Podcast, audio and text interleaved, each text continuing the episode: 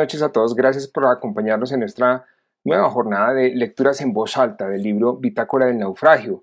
Este texto de Mario Mendoza que tantas reflexiones pues nos trae acerca de esta pandemia y de muchas historias que tiene adentro. Una de ellas es un posible bestseller, el relato que yo les compartiré esta noche. Soy Jairo Patiño, soy periodista y por supuesto lector desde hace muchos años de los libros de Mario Mendoza.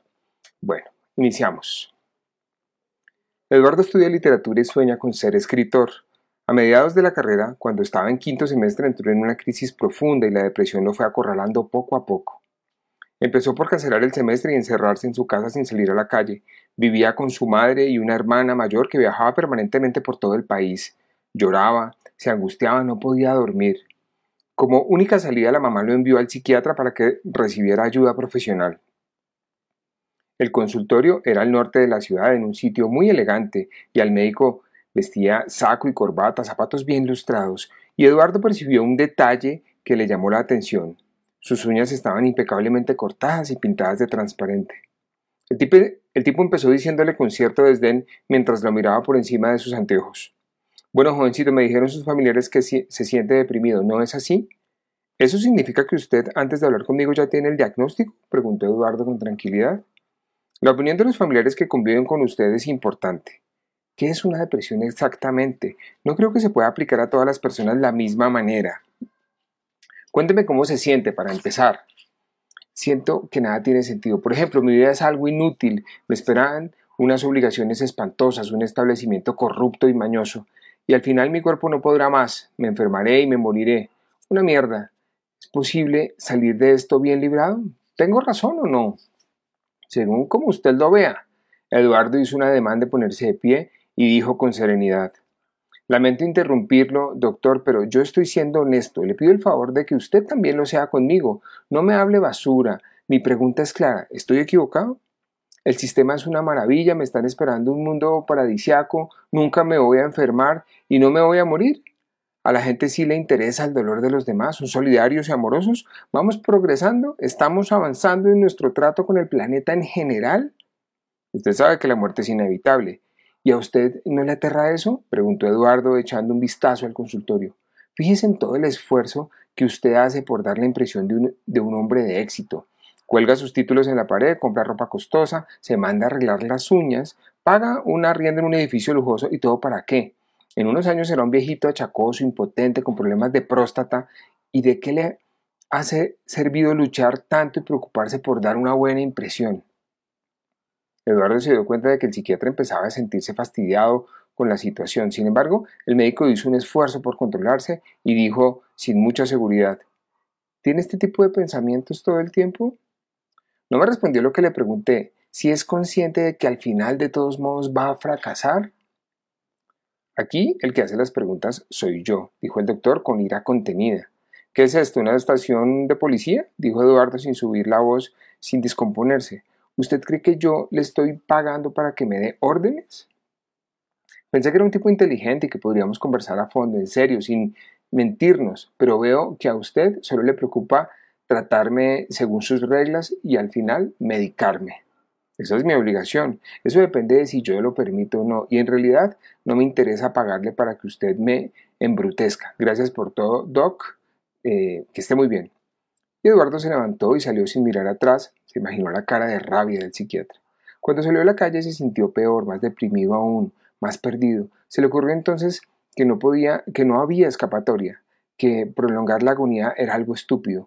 Y por primera vez se dijo a sí mismo, me voy a matar. Quizá se despertaría en otra realidad menos dolorosa, más soportable. Esa semana empezaron a llegar las primeras noticias de un virus mortal que se había propagado desde Wuhan. Eduardo decidió entonces que había llegado el momento de suicidarse. Le dijo a su mamá que el psiquiatra era un imbécil y que no pensaba volver. Y después de mucho pensarlo decidió ahorcarse. Investigó en la red y descubrió que era una muerte relativamente rápida y muy cinematográfica, casi poética. Le faltaría el aire y listo, chao, si te vi no me acuerdo.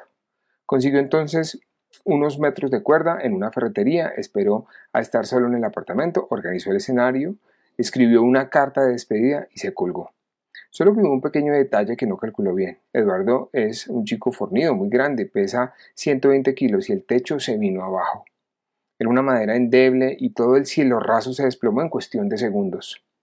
Cuando la madre llegó y vio eso, le preguntó furiosa qué los había pasado. Ya Eduardo había arrojado a la basura del edificio la cuerda y la carta rasgada en varios pedazos ilegibles. Lo único que se le ocurrió decirle fue íbamos a colgar, iba a colgar unos reflectores nuevos y se cayó el techo. Creo que esa madera tiene gorgojo. Lo que me faltaba, tener que poner todo el tejado de tu cuarto nuevo. No tenemos plata en este mes para eso. Nos toca esperar hasta el siguiente. Acomódate eh, por ahora como puedas. El resultado fue que Eduardo terminó viviendo como un indigente todo ese mes, en una especie de cambuche improvisado. Unas semanas después revisó la gaveta de su mamá. Ella solía tomar pastillas para dormir y se dijo que esa muerte no estaba nada mal, como cualquier actriz o actor de Hollywood, a lo Marilyn Monroe. Así que eh, una mañana en que su hermana estaba eh, pasando la cuarentena con unos primos y a su madre había salido a comprar provisiones, abrió el frasco de las pastillas para dormir y se las eh, bebió todas en ayunas. Esperó unos minutos a ver si le daba sueño. No, estaba lúcido. Despertó igual. De pronto el estómago empezó a sonar como si un torbellino interno lo estuviera recorriendo de arriba abajo y tuvo que salir corriendo para el baño, lugar en el que permaneció todo el día sentado. Cada vez que intentaba pararse, eh, prepararse un té o comer algo, volvía otra vez a la esclusa a abrirse, Volvió a traer las cruces a abrirse y tenía que sentarse de nuevo en el inodoro. El resultado no pudo ser más penoso, una diarrea que le duró una semana sin interrupciones. Bajó 10 kilos de peso ese mes. Luego se enteró de que su mamá había metido el frasco de las pastillas para dormir unas pastillas de colágeno y unos calmantes para cuando le llegaba la regla. Él, por supuesto, no se había dado cuenta y se había tomado todo el cóctel convencido de que iba a quedar profundo en su cama para siempre, una escena ridícula, de comedia barata. Su último intento fue lanzarse desde la azotea del edificio, eligió una tarde cualquiera, se puso sus audífonos y se subió al último piso con la firme determinación de saltar al vacío y quedar estampillado en el andén. Cuando estaba en un momento trascendental, despidiéndose del mundo, de un momento a otro llegaron varios obreros y contratistas con escaleras, tarros de pintura y herramientas. Uno de ellos se plantó frente a él y le dijo, perdón, señor, es que tenemos que delimitar la terraza. Por la pandemia, ya sabe usted, no se puede subir de, ahora en adelante, ahora libremente. Eduardo no se atrevió a decirle, espere por favor, eh, a que me suicide y después arreglen el, el lugar, ¿listo? No tenía sentido, así que asintió y se hizo un lado. Bajó su apartamento aún más cabizbajo y deprimido que antes. En su blog escribió esa misma noche. Ya no lo voy a intentar más, estoy cansado. Matarse es muy difícil. No puedo ir contra mi destino. Por ahora, eh, regresar a la universidad, aguantarme las clases por Zoom. Creo que cuando me sienta un poco mejor escribir un libro. Ya tengo el título. Avatares de un suicida melancólico en medio de la pandemia. Ahora lo que me falta es que se convierta en un bestseller. Bien, eso ha sido el relato del libro Bitácora del naufragio de Mario Mendoza. Espero que entre todos lo hayamos disfrutado y que sigamos esta lectura. Muchas gracias para todos. Un abrazo.